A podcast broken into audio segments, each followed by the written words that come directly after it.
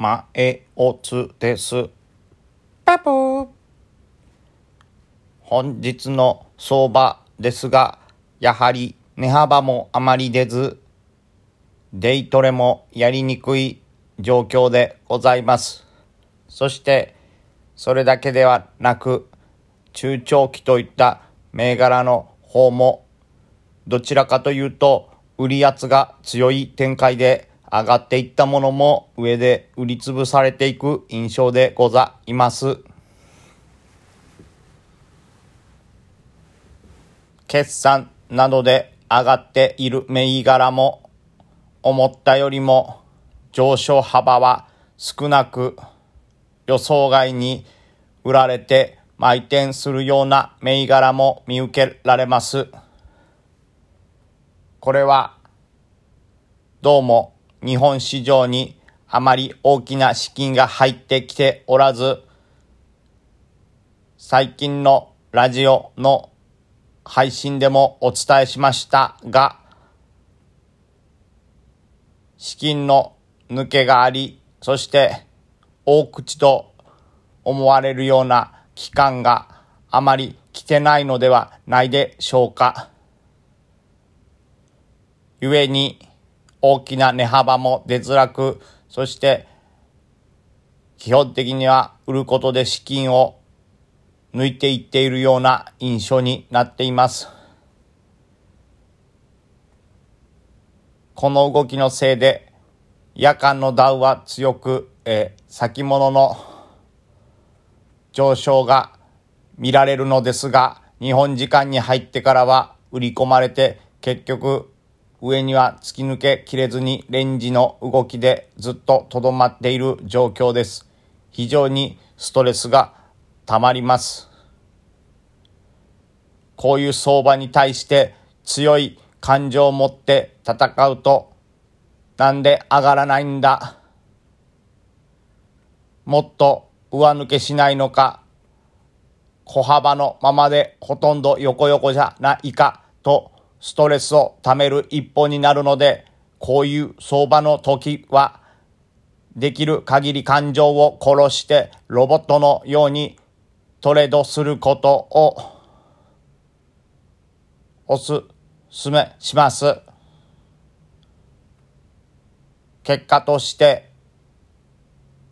トレードが終わった後でも感情は奪われてしまい話す言葉も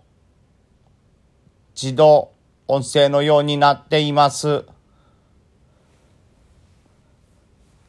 皆様も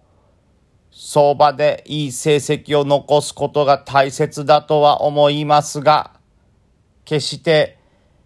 感情のすべてを奪われないようにしてくださいね。豊かになるために相場をしています。だから相場に全力を注ぎ込むことは悪いことではないのですが、そのせいで喜びを失い感情を失ってしまうのはとても間違ったことだと思います。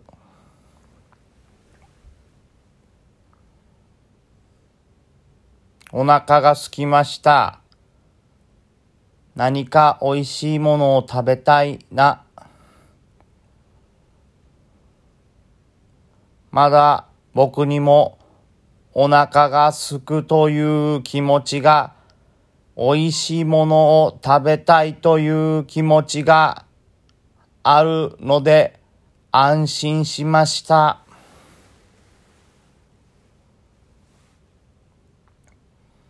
このあたりで市場を振り返ります。東証一部はお昼の時点で1兆43億円。マザーズは750億円。ギリギリという水準ですが、盛り上がっているとは言い難いでしょう。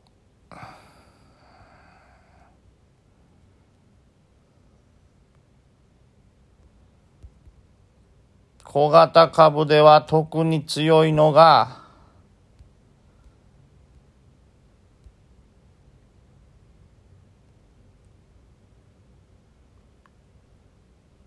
あれ？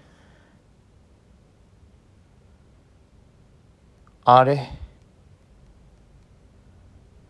グローバルウェイは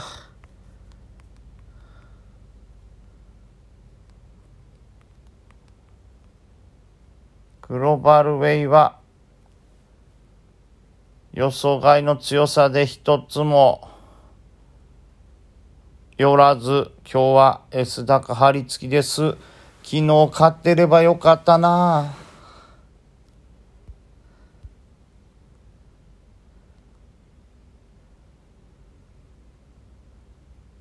そして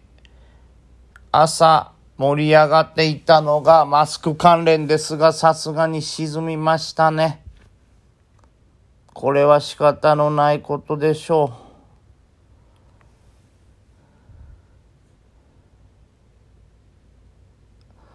あとは 9478SE H&I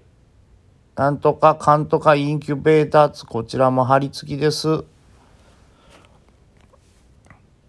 予想外の上げを見せたのは GFA ですね。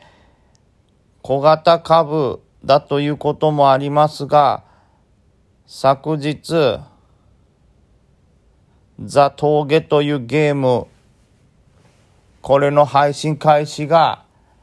7月30日明日に確定したということを材料視してあげました。一時期180円まで上がるという高騰。ここの時価総額自体がわずか22億円ということで上値が非常に軽かったそういう感じがしました。この動きに関しては久々の小型給湯系らしい動きを見せたかと思います。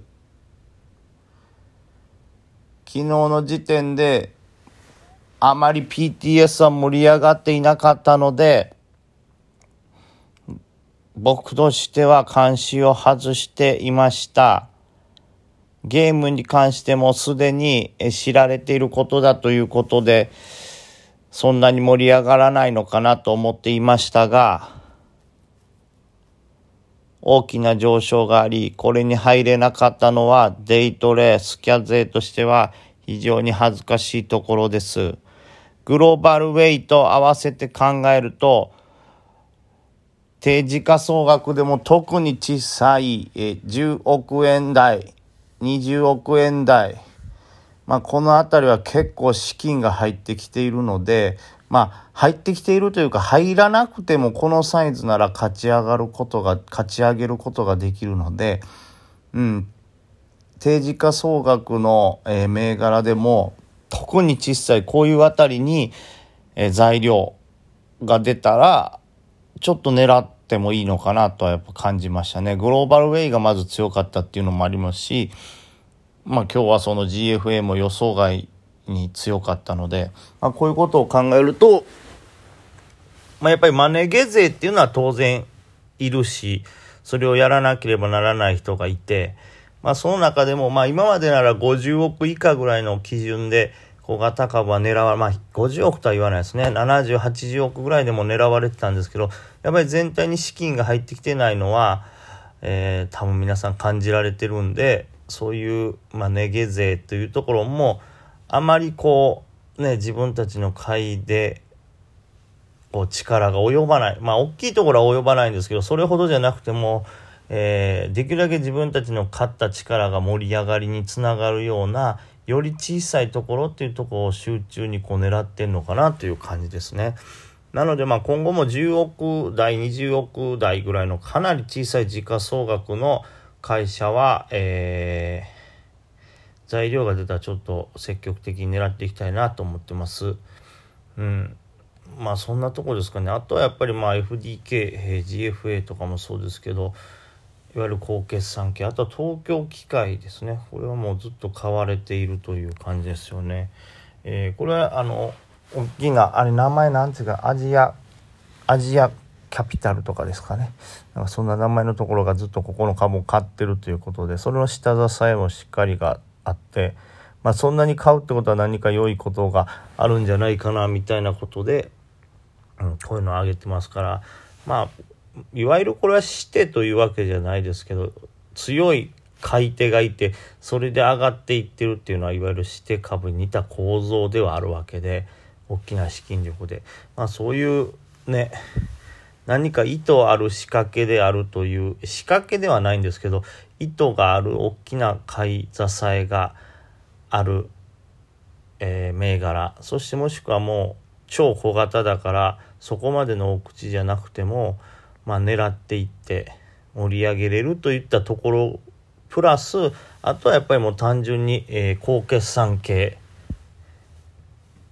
が盛り上がってるという感じですね。その他ではもう IPO、まあサーキュレーションが今日ちょっとやっぱり強いんで、